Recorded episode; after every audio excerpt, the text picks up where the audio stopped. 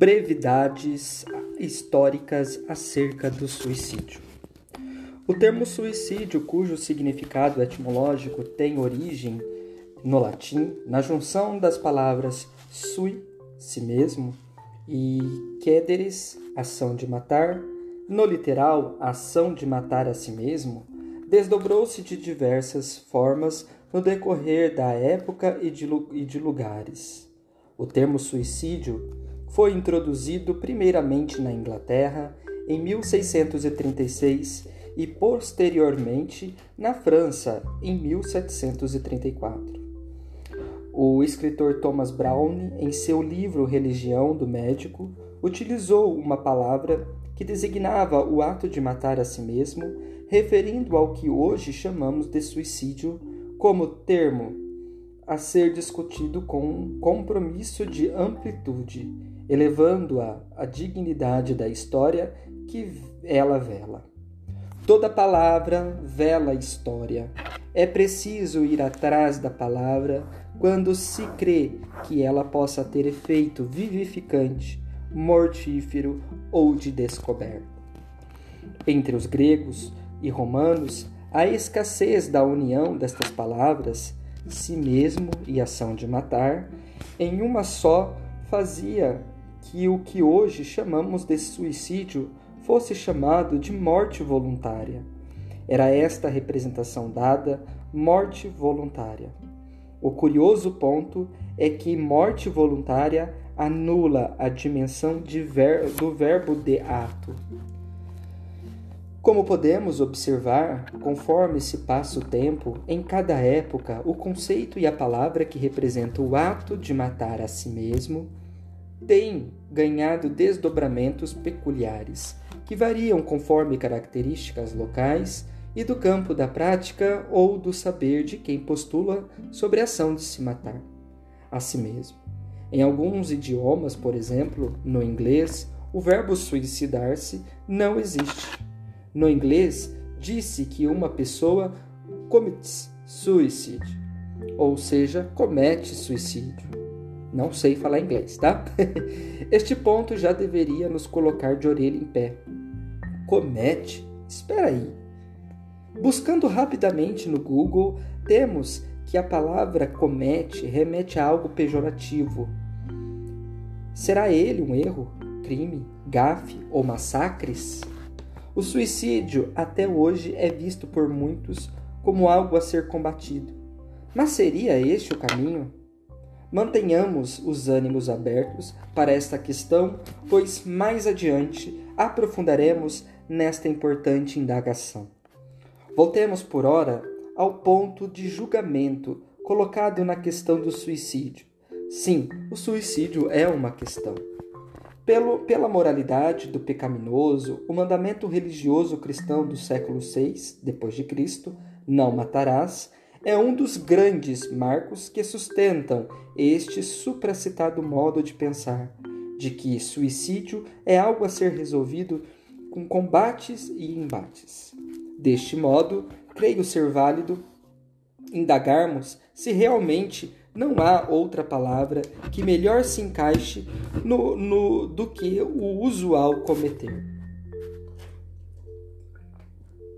Sabemos e veremos isso que moralizar não resolverá a questão. Bem pelo contrário, pode camuflá-la, implodi-la, mantendo-a viva no sujeito em silêncios que dizem para dentro e que depois gritam em sintomas que o destroem por não terem escopo para elaboração. O sujeito se prende todo em si mesmo, sai pelos rasgos da morte. Segundo Freud, a lei não é capaz de deitar mão sobre manifestações mais cautelosas e refinadas da agressividade humana. Freud, 1930. É preciso escutar o que o produto da linguagem, o que é preciso escutar o que é produto da linguagem para possibilitar mudanças que remontem à história da própria vida. Na Idade Média, o suicídio era diferentemente tratado, levando-se em consideração quem o executava. Caso o suicídio fosse concretizado pelo nobre, este era considerado corajoso, honroso e respeitável. Ao que tange o suicídio dos camponeses e artesãos, adivinha suplícios públicos onde arrastavam-se os corpos nus que eram mutilados. E, por tração animalesca, os corpos eram produzidos ao itinerário da fogueira. O ritual era este: havendo ainda o veto dos ritos funerários, de vivência de luto, e tampouco havia permissão para serem sepultados em terras tidas como sagradas. Já o suicídio dos rústicos era tipo um covarde e egoísta, e assim o reprimiam severamente. Tido como mais raros, os suicídios dos eclesiásticos não passavam pelas humilhações do corpo. E, por fim, o suicídio dos, dos pobres eram tomados como aspirações das vanglórias do diabo. No século, de, no século XVII, atrelaram o suicídio ao tema da loucura, tomando trilhos de pesquisa pela história tão, tão logo descobrimos que o suicídio já foi perversão machista. Na Índia, por exemplo, foi assim até que no século XIX foi declarado como ilegal as mulheres eram obrigadas a se matarem em sacrifício ao marido que acabara de falecer. Uma deusa maia, protetora dos suicidas, tinha em seu pescoço uma corda e marcas em seu rosto, forma comum dos suicídios dos índios daquele local. Outrora, o suicídio fora também ponto de honra entre lutadores, conforme era abordado no Japão antigo pelos harakiri e seppuku que se matavam em nome da, da honra perdida. O suicídio já foi também usado como artifício escravocrata para obrigar os escravos a se matarem quando seu senhor morria. Aqui, o suicídio estava no patamar da obrigação e a serviço da perversão, onde o suicida era objeto de gozo deste outro social maior, o detentor do indagável suprassumo do poder. Outro fato curioso é que até 1870 havia confisco às propriedades dos suicidas na Inglaterra. Ainda no território inglês, até 1961, quando o suicida sobrevivesse de seu ato, este era cerceado. Na ilha de Ceus, localizada no arquipélago grego, os habitantes que chegavam aos 60 anos se matavam envenenados para que se restasse comida suficiente aos jovens.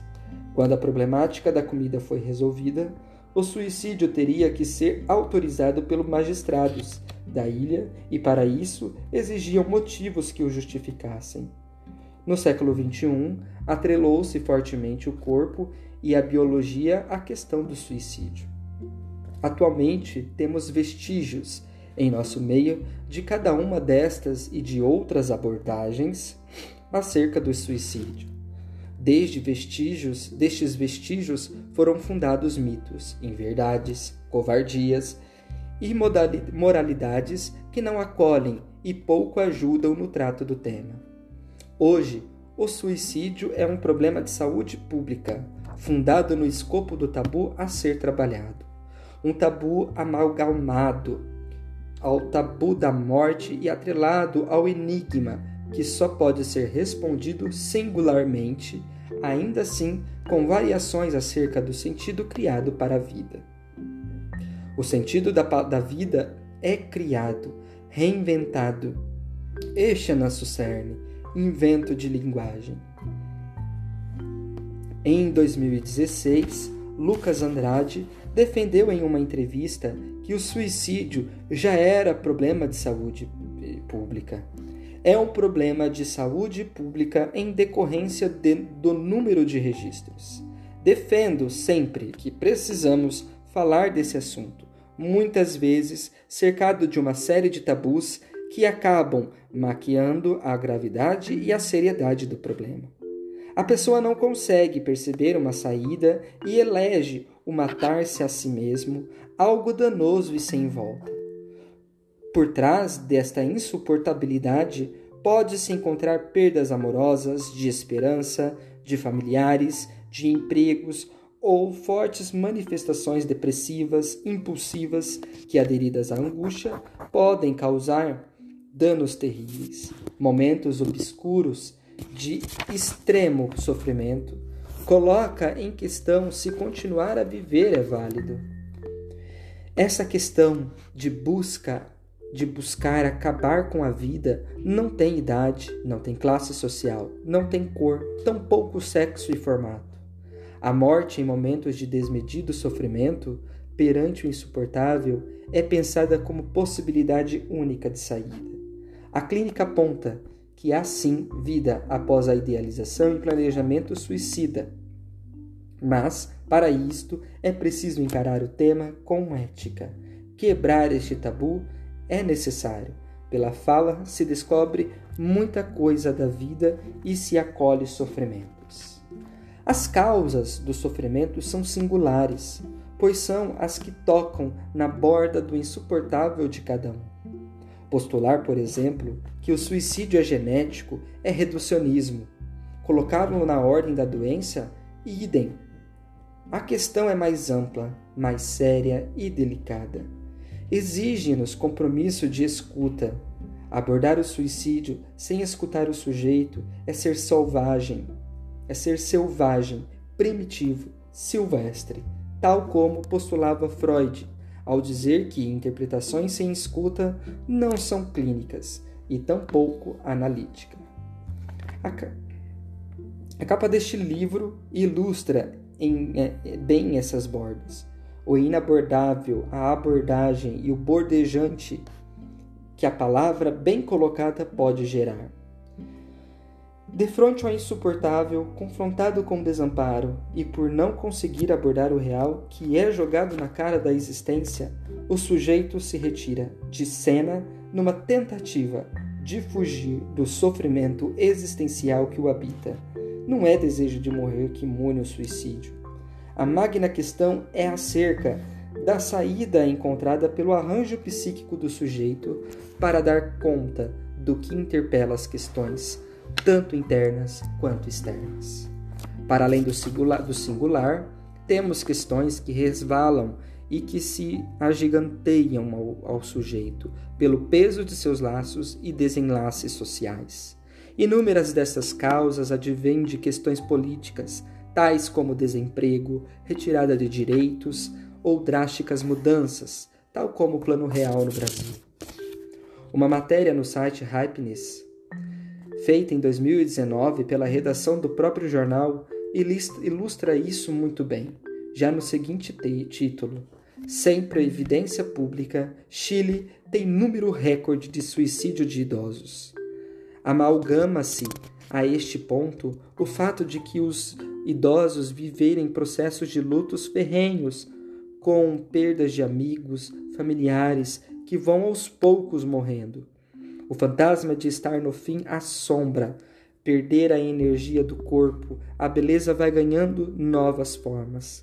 Carecem de reconstrução de vida quando aposentados, de como será preenchido seu vazio, de como reinventará a sua vida, de como elaborará o fato de ser tomado como peso, improdutivo e já ultrapassado. É preciso amar algo, ter algo que segure o sujeito na vida, para que este siga encarando as agruras do dia a dia. São questões que, no singular, podem culminar, em ato suicida, mas que brotam do social e iminentemente de decisões políticas que deixam escassas atividades dedicadas a este público e ainda o desamparam com retiradas de direito. O Chile é apenas uma ilustração no Japão, grande parte dos suicídios ocorre quando se é despedido. E o peso é tão grande que não suportam chegar em casa com a notícia. Na Venezuela, cuja crise assola a todos que lá habitam, de forma horrenda, aniquilando o, o básico do básico, o suicídio tem sido uma denúncia do não mais aguentar. Atos de resposta extremos surgem quando tornam-se escassa as demasiadas saídas que o sujeito um dia teve. O número quadriplicou-se nos últimos 15 anos no supracitado país.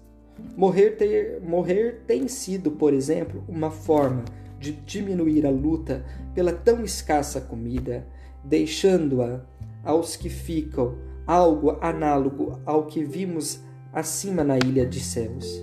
Outras saídas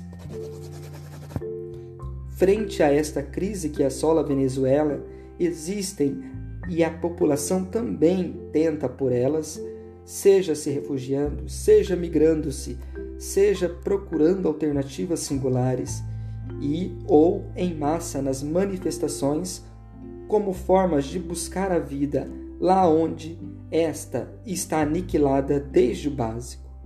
Vale destacarmos também que na Venezuela falar de suicídio é correr o risco de ser acusado de apólogo da, mo da morte. Outros índices que são alarmantes são os jovens e adolescentes. A estes tem sido chamado de epidemia e é global. Segundo a Organização Mundial da Saúde, a cada 40 segundos uma pessoa se suicida no planeta. E entre as pessoas de 15 e 29 anos, esta é a segunda causa de morte.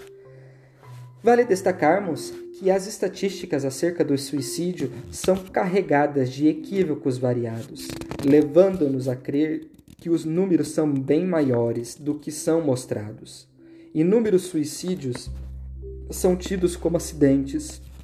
Em outros casos, de suicídios na a família, pelo tabu que circunda o tema e a culpa que retorna pela falta de resposta e impotência. Solicita que coloquem no obituário outra causa de morte.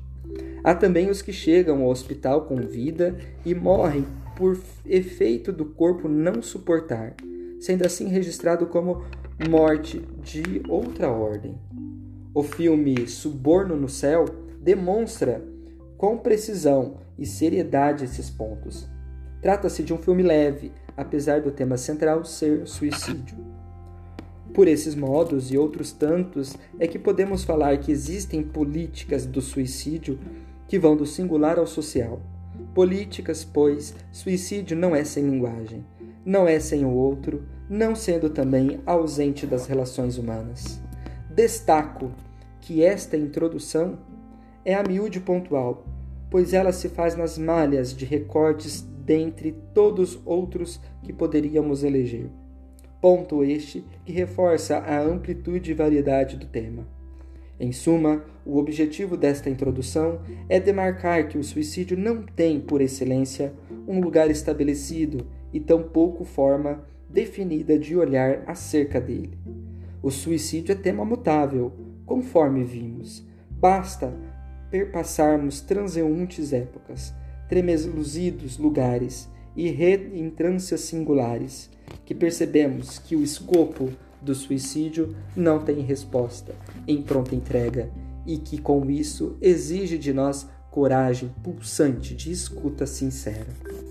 O âmago, ponto nodal desta questão, a qual aqui debruçamos, é a suportabilidade, sempre limítrofe entre a vida e a morte.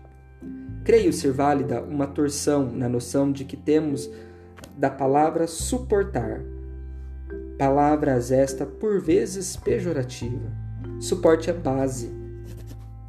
O humano precisa se suportar em algo, agarrar-se em algo, amar algo e alguém. Pulsionalmente habitados por essa torrente de energia sem endereço, precisamos reorbitar nossa própria invenção nas linhagens da linguagem Somente há suporte quando há acolhida. O tema do suicídio nos convoca à cena de suportar escutar, escutar, ainda que sem garantias, pois fazer falar é fazer existir. Somente a presença de acolhida chega onde não chega a ilusória garantia. Este livro é um desassossego, não é um marulhar de respostas é para causar onda e provocar posicionamentos. Estejam advertidos de que, para trabalhar com o tema do suicídio, primeiramente deveremos ousar indagarmos nós próprios. Este texto É um, este livro é um livro chamado Suicídio e Clínica Psicanalítica do Eduardo Lucas Andrade. Até mais.